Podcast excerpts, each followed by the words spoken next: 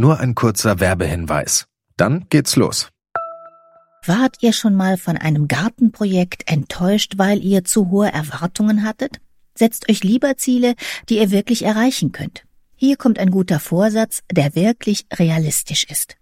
Dieses Jahr um die Altersvorsorge kümmern. Mit Clark könnt ihr euch ganz einfach dazu beraten lassen. Die kostenlose App hilft euch zum Beispiel dabei, mehr aus eurer Rente zu machen. Innerhalb weniger Minuten bekommt ihr einen Altersvorsorgevergleich, der euch die Top-Tarife anzeigt. Und wenn ihr euch die Clark-App runterladet und zwei eurer bestehenden Versicherungen eintragt, dann schenkt euch Clark mit dem Code GARTEN34 einen 30 Euro Shopping-Gutschein. Den Link findet ihr in den Show Notes.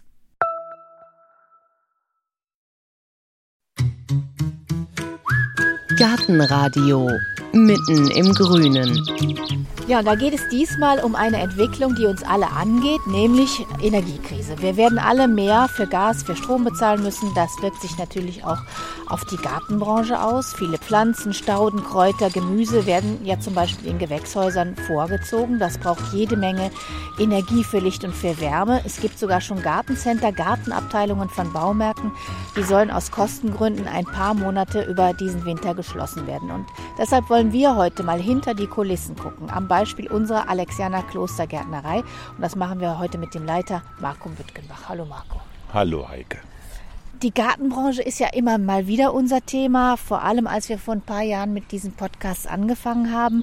Aber es tut sich gerade so viel in der Gartenbranche und jetzt wollen wir noch mal genauer hingucken und vielleicht nur noch mal zum Anfang könntest du mal erklären, was ihr hier für ein besonderer Betrieb seid. Ja, also erstens, wir sind nicht nur eine Gärtnerei, die produziert und verkauft, sondern wir sind vor allen Dingen natürlich auch eine, eine Werkstatt für Menschen mit psychischer Erkrankung und äh, wir haben die Aufgabe, hier über 200 Menschen mit Arbeit zu versorgen, die sinnvoll zu beschäftigen, einzuführen in die Arbeit äh, einer Gärtnerei, was da alles so passiert und kommen von daher in eine andere Situation als viele konventionelle Betriebe, die saisonal häufig arbeiten, Hochsaison haben, Leute sich reinholen aus Rumänien, Bulgarien, Polen und so weiter, um in den Spitzen dann zu arbeiten und danach wieder mit drei, vier Leuten nur in der Gärtnerei zu sein, sondern wir haben schon die Aufgabe, das ganze Jahr mit den Leuten zu arbeiten und sind auch von daher nicht ganz so auf eine Hochsaison angewiesen wie viele der Betriebe, die jetzt im Augenblick große Schwierigkeiten bekommen werden. Wie sieht es dann aus mit der Wirtschaftlichkeit? Könnt ihr das auch entspannter angehen als vielleicht andere Gärtnereien?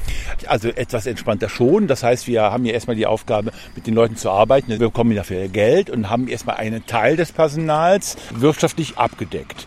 Wir haben aber ja einen großen Anteil an Personal im Verkauf, das äh, nicht über die Arbeit mit den Menschen abgedeckt wird.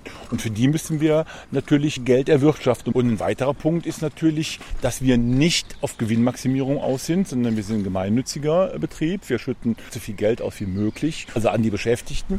Aber wir sind jetzt nicht also auf totale Gewinnmaximierung raus. Aber ihr kriegt natürlich auch unglaublich viel mit aus der Branche. Wir stehen jetzt hier in eurem Produktionsbereich und wir gucken gucken jetzt auf Gewächshäuser, da sind Folientunnel, da sind Begießungsanlagen. Also man sieht auch hier bei euch, das ist schon ein energieintensives Geschäft. Bei uns täuscht du dich etwas da drin, weil es ist tatsächlich nicht so energieintensiv. Also uns selbst trifft mit der Philosophie, die wir seit vielen Jahren leben, die Energiekrise wesentlich weniger als viele andere Betriebe. Das liegt daran, dass wir eine ganz andere Produktpalette selbst produzieren, ja, und äh, die nicht sehr energiereich ist. Also das, was du eben aufgeführt hast, kostet häufig keine große Energie. Aber wir gucken doch gerade auf einen riesigen Glashauskomplex, den habt ihr ja auch. Wir haben 1000 Quadratmeter, wenn die Leute auch dran arbeiten. Und das ist nicht gut für die Leute im Stehen bei Minusgraden zu arbeiten. Wir haben hier unsere 1000 Quadratmeter, wo bis zu 120 Leute gleichzeitig dran arbeiten. Die heizen wir an auf 18 Grad. Aber das ist das Einzige, was wir auch tatsächlich heizen. Also neben der Tatsache, dass wir eben arbeiten, ist doch die ganze Vermehrung, die angesagt wird. Also die Wärme nutzen wir, um zu säen oder Stecklinge zu machen. Das ist so der Klassiker. Und am Anfang, um den Pflanzen so die ersten zwei Wochen, dass die was Wurzeln machen und so weiter, dass die dann eigenständig sind und dann gehen die raus. Und dafür brauchen wir ein bisschen Wärme. Und wir stehen ja jetzt hier zwischen Pflanzen, soweit das Auge reicht. Stehen die auf dem Boden? Wie sieht es da aus mit Energie? Alles, was hier steht, ist alles ohne Heizung. Also alles, was hier draußen steht, kostet ein Minimum an Energie. Wasser läuft, das gehört dazu und, und da braucht man eben ein bisschen Strom für, für diesen Gießwagen, aber ansonsten keinerlei Energie. Hier stehen jetzt viele Kräuter. Hier stehen viele Kräuter, alles Gartenkräuter. Unterscheidet zwischen ja, so in der Branche ist üblich Küchenkräuter und Gartenkräuter. Gartenkräuter, wie der Name sagt, sind winterhart. Alle Thymiansorten, Salbei, äh, Bohnenkraut, die Minzsorten, all die, die sind winterharten, alle die brauchen keine Energie. Und wenn man die sich im Garten auch tatsächlich nicht im März, April kauft, sondern im Mai, dann kriegt man wunderschön grünende, ausgetriebene, äh, tolle Kräuter und hat das ganze Jahr was davon. Man kann die das ganze Jahr fast überpflanzen, man sollte Juli, August mal auslassen. Aber äh, kann ich auch jetzt noch im Herbst? Ja klar, gar kein Thema. Es gibt welche, also die Minze, die ist total gut, die über den Winter geht. Die sieht nur im zeitigen Frühjahr nicht so schön aus, weil die die Eigenschaften hat, so am Rand rauszukommen aus dem Topf und in der Mitte so ein Loch zu lassen. Dann meinen die Leute immer, die ist kaputt. Jeder, der eine Minze kennt, weiß, am besten sogar noch ein bisschen umranden, so wie fast wie ein Bambus, weil das Ding explodiert sonst. Aber es gibt so, so Gruppen, die wir so in der Kalenderwoche 32, also im August, noch topfen. Die werden sehr, sehr schön, die bauen sich sehr schön auf, um die dann draußen im April so zu verkaufen. Wir bauen uns jetzt noch einen Folientunnel. Den heizen wir aber nicht. Wir wollen die dann da reinstellen, dass die so ein bisschen früher dann austreiben. Die sind dann überhaupt nicht verpipscht oder sowas, sondern die sind einfach nur durch die Wärme ein bisschen frischer im Grün, ein bisschen früher im Austrieb und sehen dann sehr, sehr gut aus. Aber auch alles ohne Heizung. So, wir gehen jetzt mal Richtung Folientunnel, weil jetzt hier der Wind auffrischt in eurem Produktionsbetrieb. Das ist auch wirklich hier sieht man jetzt gerade Heucherer und Astern und es leuchtet noch ganz viel. Wir biegen mal ab in Folientunnel. Ja, was heißt das denn? Mit welchen Pflanzen könnt ihr denn relativ energiesparend arbeiten? Genau, also wir produzieren Stauden, das ist unser absolut, unsere größte Produktgruppe und Stauden sind äh, Freilandpflanzen, die wir, was du am Anfang erwähntest, nur ganz am Anfang etwas vor Regen schützen, gar nicht mehr so sehr vor Temperaturen, sondern von einer großen Übernässung. Selbst dafür brauchen wir keine Heizung. Diese ganzen Gartenkräuter gehören auch dazu. Das macht bei uns 80 Prozent aus diese 80 Prozent brauchen ein Minimum Energie. Man braucht Energie immer für die Vermehrung für Aussaat und so weiter. Aber ansonsten für die ganze weitere Kultur spielt bei uns die Energiefrage eine untergeordnete Rolle. Das heißt, ihr habt jetzt durch steigende Energiepreise gar nicht so große Probleme? Doch, natürlich, weil, weil unsere äh, Lieferanten diese Probleme haben. Wir selbst bedienen ein großes Segment, das ist diese Freilandpflanze, diese naturnahe Staude, das bedienen wir. Aber es gibt ja noch zwei, die ganz klar unter diesem großen Energiepreisschock, der jetzt gekommen ist, äh, zu leiden haben. Das sind die, die Saisonpflanzen produzieren Jetzt stehen wir kurz vor der Weihnachtssterne-Saison. Katastrophe vom Preis her. Und danach kommt diese Beeten-Balkonpflanzenzeit, wenn man irgendwann hingeht, also die Primeln, und danach kommen ja die Geranien und so. Und das ist eben unfassbar, was da an Energie reingehen muss. Und das ist ein großes, großes Problem für viele Lieferanten. Was hat das denn dann ganz konkret zum Beispiel für die Weihnachtssternproduktion zu bedeuten? Also Weihnachtssterne, am Anfang brauchen die nicht viel Energie. Die werden häufig getopft im, im Juli. Da sind wir im Hochsommer, dann wachsen die, wachsen die, wachsen die. Aber ein Weihnachtsstern darf nicht unter 18 Grad kommen. Und diese 18 Grad, die haben wir einfach ab Mitte September nicht mehr. Das ist einfach nicht, nicht sicher. Das kann man nicht sagen. Das heißt, es wird geheizt.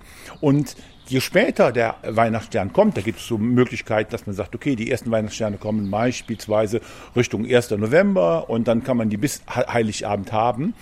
Die stehen aber immer gleich lang im Betrieb, mehr oder weniger. Also der hinten im Dezember verkauft wird, der steht genauso zehn Wochen wie der, der am, am 1. November verkauft wird. Der am 1. November verkauft wird, hat dementsprechend viel, viel, viel weniger Energiekosten gehabt, weil er die meiste Zeit im Warmen gewachsen ist. Der, der im Dezember, wo wir eigentlich den Weihnachtsstern haben wollen, der dann kommt, hat die ganze Zeit in der Wärme gestanden, wo man eben heizen musste. Das bedeutet, nach hinten raus ist der unfassbar teuer, weil die Energiekosten dermaßen hoch sind. Nach vorne raus ginge es. Man wird natürlich jetzt nicht springen und sagen, der November Stern, der kostet nur 5 Euro und der nächste kostet 10 Euro. Man wird dann vielleicht ein Mittel nehmen, aber klar ist, dass der einen Riesenaufwand an Energie haben wird und alles das, was hauptsächlich ab September oder Oktober bis längere Zeit für zwei, drei Monate steht, wird automatisch natürlich viel teurer. Ich finde es nicht so dramatisch tatsächlich, weil es zu einer Besinnung kommt, wann braucht man was. Und ich glaube, dass es äh, diese Produktion für den zeitigen April oder sogar Ende März, wo, Gärtner für den Lebensmitteleinzelhandel, aber auch tatsächlich für ein paar andere Gärtnereien Beetpflanzen produziert haben, also Geranien. Wir nehmen immer gerne die Geranie. Da gehört sie nicht hin. Die gehört erst Mitte Mai oder Anfang Mitte Mai eigentlich in die Gärtnereien rein. Das heißt, da gilt dasselbe, was ich gerade erzählt habe. Wenn ich jetzt sage, eine Geranie steht acht Wochen in so einem Topf drin, heißt das, die ich am 15. Mai verkaufe, die steht vom 15. März. Das ist immer noch kalt, das muss ich was warm machen. Ich kann auch schon Glück haben. Ich erinnere mich, dass wir Märztage 20, 25 Grad haben. Wir haben viel Licht. Licht bringt viel Wärme in die Gewächshäuser. Die Nächte sind kürzer. Das heißt, der Gewächshauseffekt wirkt natürlich im April automatisch viel, viel besser als im Februar. Also eine Pflanze, die ich ab dem 15. Mai verkaufe, hat noch nicht mal ein Drittel der Energie verbraucht, wie die, die ich zum 1. April verkaufe. Und das Schräge daran ist, dass sich die, die am 1. April verkauft wird, in der Regel ja gar nicht funktioniert, weil ja, wir haben in Köln schon häufig keinen Frost mehr, aber überall da, wo es wirklich noch nass und regnet und Fröste gibt, geht die ja kaputt. Das heißt, man produziert etwas zu einem Zeitpunkt, der nicht funktioniert, der eigentlich kompletter Unsinn ist, mit einem großen, großen Energieaufwand.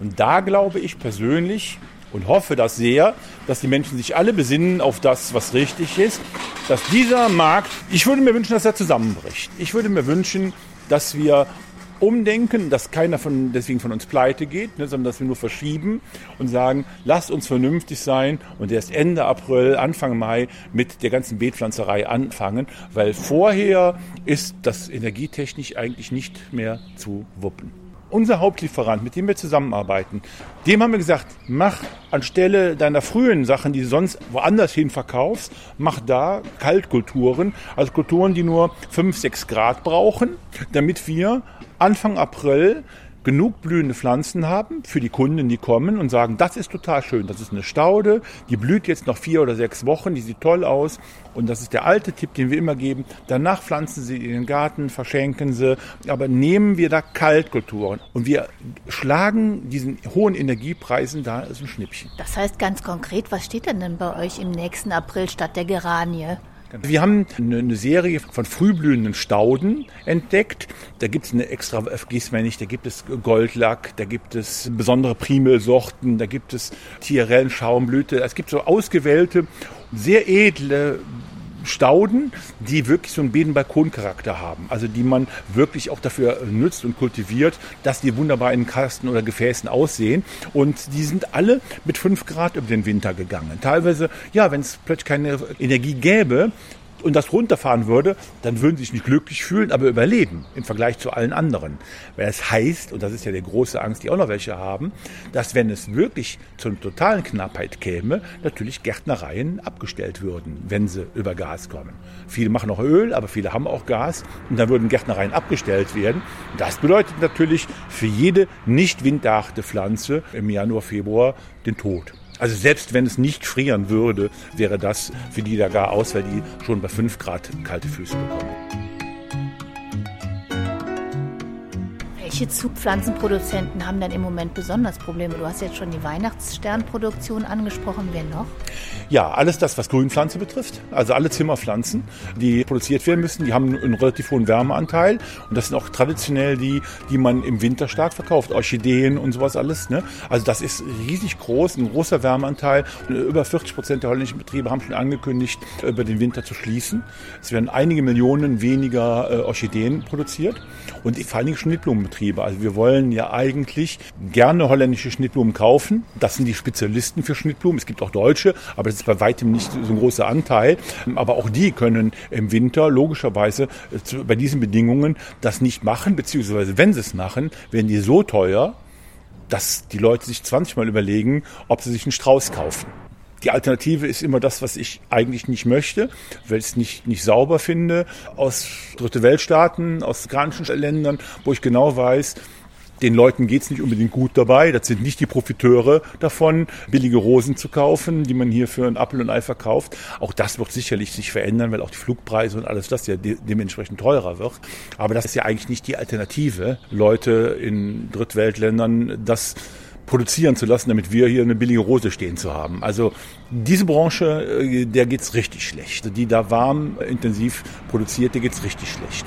Wir haben alle gehört, der Dünger ist teurer geworden, ne? Die, der Kunststoff ist teurer geworden, der Ton ist teurer geworden. Es ist alles, die Fahrt in, Fracht ist teurer geworden. Wir reden wirklich von richtig gestiegenen Produktionskosten. Basilikum im Weihnachten wird es fast nicht geben, weil das ist eine totale Warmauspflanze und kein Gärtner wird die produzieren. Wenn er sonst beim, beim Rewe für 2,50 Euro wird der 5 Euro da stehen. Das werden die Leute nicht kaufen. Ich glaube nicht, dass es viel Basilikum im Weihnachtszeit geben wird. Gehen wir noch mal einmal einen Schritt zurück wenn man jetzt mal guckt, wo steht denn die Gartenbranche im Moment? Die hatten ja super Zahlen während Corona. Alle haben, waren im Garten auf dem Balkon. Und dann, wie ging es dann weiter? Also der, der Rückfall dieses Jahr ist groß. Also es gibt jetzt für uns keinen Grund zu jammern, weil, wie du gerade gesagt hast, die ganze Gartenbranche hat die letzten zwei Jahre sehr, sehr, sehr gute Erlöse erzielt, ne, von denen wir nur träumen konnten äh, vorher. Also alle Realisten wussten eigentlich, das kann und wird so nicht weitergehen und wir messen uns einfach an dem, was 2019, also vor der Corona-Zeit war und stellen dann fest, okay, im Sinne immer ein bisschen Wachstum oder ungefähr dabei bleiben ist gut und da sind wir auch, auch dieses Jahr, da sind wir. Gemessen an dem letzten Jahr sind wir natürlich 20, 25 Prozent zurück.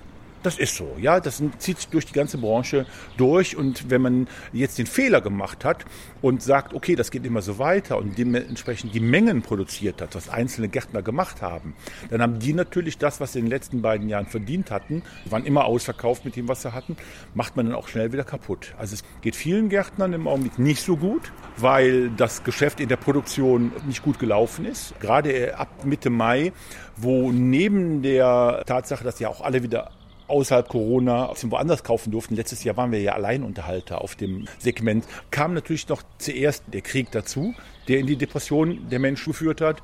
Und zweitens kam dann irgendwann Anfang Mai auch noch immer wieder, oh, das wird teuer dieses Jahr, oh, das wird teuer. Und das führt natürlich dazu, dass die Leute irgendwann nur noch ein Minimum gekauft haben. Welche Rolle spielt bei euch, das hört man ja auch immer wieder, dass Lieferketten unterbrochen werden, dass einfach Rohstoffe nicht kommen? Inwiefern betrifft das die Gartenbranche? Also auch sehr, sehr hoch. Das bedeutet bei uns zum Beispiel im Umkehrschluss, dass wir einen riesen Bestand haben von Sachen, die wir eigentlich niemals sonst gekauft hätten. Wir müssen ein zusätzliches Lager haben, weil zum Beispiel ganz simpel der Kunststofftopf äh, auf Wochen und Monate ausverkauft war. Also der Topf, in den wir, diesen Recycling-Topf, in den wir unsere Pflanzen reintopfen, den mussten wir praktisch das ganze Jahr ordern. Oder was wir auch gemacht haben, wo wir aber jetzt ganz klar weg von wollen, die ganze Produktion von Accessoires über den Schiffsverkehr, alles das äh, ist zum Erliegen gekommen oder ganz, ganz schwach geworden und ganz teuer geworden. Also wir wollen jetzt das ist für mich ganz, ganz wichtig. Wir wollen uns komplett von dem außereuropäischen Markt äh, unabhängig machen. Das heißt, wir wollen zum Beispiel die chinesischen Produkte auf ein absolutes Minimum reduzieren. Und das bedeutet, dieser ganze Dekomarkt, den man ganz schwer nur bekommen hat, weil eben alles viel ausverkauft war. Das wird bei uns jetzt wegfallen. Aber zum Beispiel Keramik, ganz einfach, das Tongefäß, die werden ja alle durch den Ofen gejagt. Die ganze Keramik, die wird unfassbar viel teurer. Und wenn die Leute das mit einem LKW irgendwo hinfahren müssen, dann haben die auch noch mal plötzlich 50 Prozent mehr Energiekosten. Und es kommt ja noch hinzu, was hier richtig ist, dass der Mindestlohn erhöht wird. Auch das sind Kosten, die kommen all dazu, dass die Gartenbranche schon auf einen Punkt geht, wo man sagt, oh, das wird schwer. Also so viele Faktoren auf einmal, die von allen Seiten kommen, stellen uns vor eine große Aufgabe. Wie sieht es denn aus bei Erden zum Beispiel? Ja. Also Erden ist, ist immer ein großes Thema. Das muss ein großes Thema sein. Noch kriegen wir Erden. Äh, wir müssen auch alle da umdenken. Selbst äh, in unseren Produktionserden versuchen wir, den Torf auf ein absolutes Minimum bis ganz rauszuschmeißen. Wir drücken den. Man hat zwar angekündigt, Verkaufserden irgendwann nur noch torffrei zu haben, ist aber noch nicht so weit. Also Erden wird ein großes Problem sein zumal eben auch vieles aus den baltischen Staaten und auch teilweise auch aus der Ukraine und sowas kommt, wo man einfach sagt, okay, auch alles nicht so ganz einfach im Augenblick. Und auch da gibt es viele tausend Kilometer, die, die gefahren werden, die Zusatzstoffe für eine Erde, also diese Torfsorten. Also das wird ein Problem bleiben, aber es ist schon lange ein Problem. Es ist jetzt kein neues Problem, es wird noch etwas verstärkt durch die neueren Kosten. Da kann ich auch nur sagen, Leute, macht, wenn ihr es schafft, Kompost oder kauft bei eurem regionalen Grünabfallverwerter, kauft große Mengen Kompost und, und schmeißt die dann als Ersatz für den Torf, das braucht eh keiner Torf an der Stelle, schmeißt die da ins Pflanzloch und das ist gut. Wenn wir jetzt mal gucken, dass halt die energieintensiven größeren Produktionsbetriebe es schwer kriegen, heißt das im Umkehrschluss, dass es vielleicht kleinere Gärtnereien, dass das für die jetzt vielleicht ein Zeichen ist, es geht für euch bergauf? Die Bayern, da gibt es doch kleine Betriebe. Hier in Nordrhein-Westfalen gibt es ja gar keine kleinen Betriebe mehr. Aber wir haben doch Baumschulen, nee. Staudengärtner. Nee, nee, wir haben keine kleinen Betriebe. Nordrhein-Westfalen ist der größte zusammenhängende äh, Fläche von Zierpflanzen auf der Welt. Aber diese kleine Gärtnereien, wo diese Nischenprodukte im Saisonpflanzenbereich, die gibt es nicht. Es gibt Nischenprodukte im Bereich, den wir auch beackern. Staude, Baumschule, äh, Wildstauden, Kräuter. Ne? Das, sind, das sind so Nischenprodukte. Äh, aber es hat nicht die wirtschaftliche Bedeutung wie diese Granie oder diese Eisbegonie oder sowas halt. Sondern das sind Produkte, die immer mehr kommen, bei all denen, die naturverbunden sind. Also für den naturnahen Garten spielt die Geranie überhaupt keine Rolle. Da spielen die anderen Pflanzen eine Rolle. Aber das ist noch nicht so viel, wie es eigentlich sein müsste. Also je mehr Leute sich auf die Staude wieder konzentrieren und sagen, das ist eigentlich die Königin unserer Natur, also neben den großen Bäumen, sondern die Stauden ist das, was gut klappt und damit sind wir glücklich in unserem Garten, schlagen wir natürlich den Energiepreis in Schnippchen.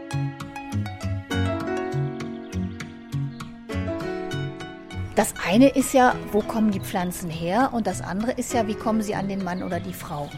Und da hat sich ja auch unglaublich was getan. Viele kaufen ja mittlerweile beim Discounter oder auch in den Supermärkten. Bei den Lebensmitteln heißt es dann oft regional und saisonal. Aber wenn ich jetzt zum Beispiel in den Supermarkt gehe und sehe, da stehen ja oft Pflanzen oder Schnittblumen, habe ich da schon die Chance, regional und saisonal zu kaufen? Nein, weil diese Sachen in der Regel fast immer über eine Zentrale gemacht werden. Die müssen ein Riesen sein. 50 Prozent aller Pflanzen werden über den Lebensmitteleinzelhandel verkauft. Also nicht über das Gartencenter, sondern über den Lebensmitteleinzelhandel. Das wird ja ganz anders organisiert. Das wird immer über eine zentrale Stelle. Da geht ja nicht ein einzelner Gärtner, der in Köln wohnt und fährt alle Aldis an, die in Köln sitzen, sondern das wird ja immer zentral gemacht. Und die sind häufig hunderte von Kilometern unterwegs, bevor sie an diesen Standort kommen. Das ist der erste Punkt. Der zweite Punkt ist, dass das natürlich auch eine Preisfrage ist, wie die arbeiten. Ich bin mir relativ sicher, dass viele Pflanzen nicht mehr im Lebensmitteleinzelhandel zu finden sein werden weil da ist auch immer so eine Preisfrage. Die nehmen Riesenstückzahlen ab. Die wollen natürlich nicht so viel bezahlen wie wir als Fachmarkt, wo wir selbstverständlich, wenn wir aus der Branche kommen, sagen, ja, das muss der dafür haben, das Geld, sonst kann der nicht existieren. Und wir unseren Kunden das auch klären wollen, das muss das und das kosten. Und das ist nun mal so und lieber weniger und dafür gut. Da haben wir alle mehr von als viel. Schrott, große Energieressourcen weg und auch andere Ressourcen.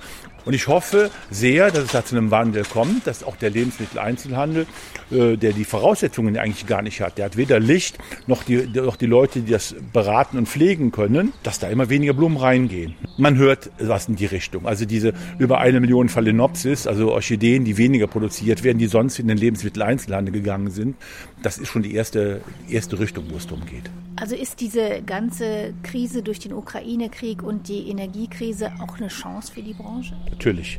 Also ganz klar, das alles die Probleme, die uns jetzt gestellt werden, die sind ja nicht neu. Das ist ein ganz altes Spiel. Pflanze zu einem Zeitpunkt zu produzieren, wo sie keiner braucht, ist nichts anderes als Luxus und Energieverschwendung. Wenn man es wirklich gebrauchen könnte, wenn ich sage, damit heile ich jemanden oder wäre das ja okay, aber es ist es nicht. Die geht kaputt, die macht keinen Sinn und ich habe da eine Wahnsinns Energie verschwendet. Und wenn ich jetzt noch weiter gehe und sage, jetzt gucke ich mir das an, wer verdient wo was, da muss ich an der Stelle auch sagen, das ist jetzt nicht so, dass in Deutschland Millionen von Gärtnern rumlaufen, die alle in der Produktion sind, sondern wir holen uns immer wieder Menschen, ohne die wir diesen ganzen Produktionsdruck gar nicht aushalten könnten, aus Rumänien, aus den osteuropäischen Ländern, aber egal woher, die eine Top-Arbeit machen, aber eben häufig, nicht überall, es gibt tolle Betriebe, die auch richtig bezahlen, aber häufig für Apfel und Ei das bekommen, die doof unterkommen und dann in große Mengen zu einer ganz bestimmten Zeit haben. Also wenn man jetzt guckt, wie viele sozialversicherte Plätze wir real verlieren, ist das auch nicht so viel. Also es ist jetzt nicht so, dass wir sagen, oh, wir haben morgen hunderttausende Arbeitslose. Das stimmt nicht. Sondern wir machen irgendein Kunstprodukt, das wir uns geschaffen haben durch diese immer früher und äh, immer mehr und nochmal drauf. Und das kann man eigentlich anders gestalten. Da sind wir auch schon dabei. Wie kann ich denn als Hobbygärtner, Gärtnerin, Balkonbepflanzerin bei der Krisenbewältigung helfen? Lieber eine Pflanze weniger und sagen, was möchte ich, aber bewusst kaufen. Also wie gesagt, die Produktionskosten sind unfassbar viel teurer geworden. Wir sagen immer, eine Jungpflanze, die man kauft, die kostet immer zwischen 20 und 30 Cent. Wenn man es aussät, kostet es irgendwie um die 10 Cent. Wenn man Stecklinge macht, wir machen jetzt von äh, nicht lizenzierten Sorten, machen wir die Stecklinge irgendwann selber, muss man trotzdem irgendwie die Arbeit zählen. Also immer wieder, eine Jungpflanze kostet 20 Cent. Die Erde da drin kostet dann dementsprechend was. Der Topf, der 14er Topf, der vor zwei Jahren 8 Cent gekostet hat, der kostet jetzt 14 Cent, dieser Kunststofftopf. Die Erde ist um über 20 Prozent teurer geworden. Dann gehen dann für 10 Cent Erde rein. Dann hat man also schon der Topf plus Erde plus das, dann ist man schon bei 50 Cent als direkte Kosten. Und dann muss man eben hochrechnen. Und wir haben durch unseren Endverkauf, müssen wir nicht ganz die Marge haben, aber je länger gefahren wird und so weiter, desto teurer wird das ja auch. Und dadurch, dass man ähnlich Das kann man ein bisschen vergleichen. Ähnlich wie wir uns darauf gestürzt haben, dass nur noch die Russen für uns das Gas machen, so hat sich Deutschland jetzt darauf gestürzt, dass nur noch der Niederrhein praktisch die Pflanzen produziert. Und das fliegt uns natürlich irgendwann um die Ohren, wenn der Gärtner aufhört zu produzieren und nichts mehr Regionales hat. Dann habe ich riesenlange Wege und plötzlich sind diese Wege mit dem Geld nicht mehr bezahlbar. Plötzlich ist die Fahrt teurer als die Pflanze, wenn man sie bei dem Gärtner am Hof kaufen würde. Und das ist alles, weil wir uns von unserem Ursprungsziel immer mehr entfernen. Wo kommt ein Produkt her? Ich möchte das so nah wie möglich. Dann habe ich vielleicht nicht alles und äh, dann können wir alle unsere eigene Region stärken und wir, wir können alle, alle glücklich damit sein. Äh, macht aber keiner mehr. Haltet euch an die Saisonzeiten, fragt im Notfall die Oma, wann waren nochmal die Eisheiligen, wann passiert was, wie lange blühen eigentlich Primeln, wann kommen die und haltet euch da dran, dann sind wir alle mitverantwortlich dafür, dass diese Energiekrise gut für den Gärtner ausgeht. Also ich glaube, dass man als ganz kleiner immer die Chance hat, in den Nische zu gehen, aber diese mittleren Betriebe, die werden große Probleme haben. Sagt Marco Büttgenbach, Leiter der Alexianer Klostergärtnerei in Köln, über ja, mögliche Konsequenzen und auch Chancen der derzeitigen Krise in Sachen Energieversorgung für die Gartenbranche. Ich sage mal herzlichen Dank, Marco. Sehr gerne, Heike. Dankeschön fürs Zuhören. Mein Name ist Heike Sikoni. Machen Sie es gut. Gartenradio Gezwitscher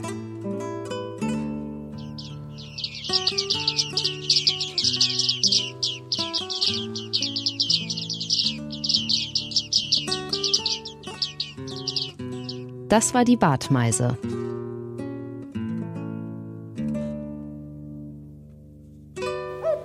Gartenradio Ausblick. In der nächsten Folge hören Sie, da geht es in den Nordosten der Republik nach Doro in Mecklenburg-Vorpommern zu Olaf Schnelle. Er gilt als Erfinder des Wildkräutersalats. Sterneköche aus Berlin, aus Sylt, aus München bestellen bei ihm die zartesten Blättchen von Purpurtaubnessel und Schafgarbe wächst alles in seiner Gärtnerei, schnelles Grünzeug.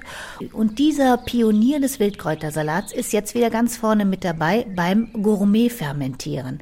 Er hat die älteste Gemüseaufbewahrungsmethode der Welt für sich entdeckt und in seiner Kühlkammer stehen jetzt solche Schätze wie Wirsing-Kimchi, Küstencortido, Knollensellerie mit Quitte und Thymian und Kartoffeln? Ja, man muss ja alles mal probieren. Wir haben auch mal Kartoffeln fermentiert. Das ist jetzt schon über ein Jahr alt, dieses Ferment. Und da sind sie in Pommesform. Ja. Fermentierte Kartoffeln. Ja. Und die würde man dann einfach ganz normal frittieren. Dann haben die keinerlei gesundheitliche Wirkung mehr. Aber witzig ist der Effekt, weil die sind ja jetzt gesalzen, die haben da eine gewisse Säure wir kommen dann sozusagen ganz nah dran an die englischen Chips, die ja auch immer mit Essig sozusagen gereicht werden. Das heißt, die werden salzig und sind gleichzeitig sauer, ohne irgendwie eine Säurezugabe bekommen zu haben jemals.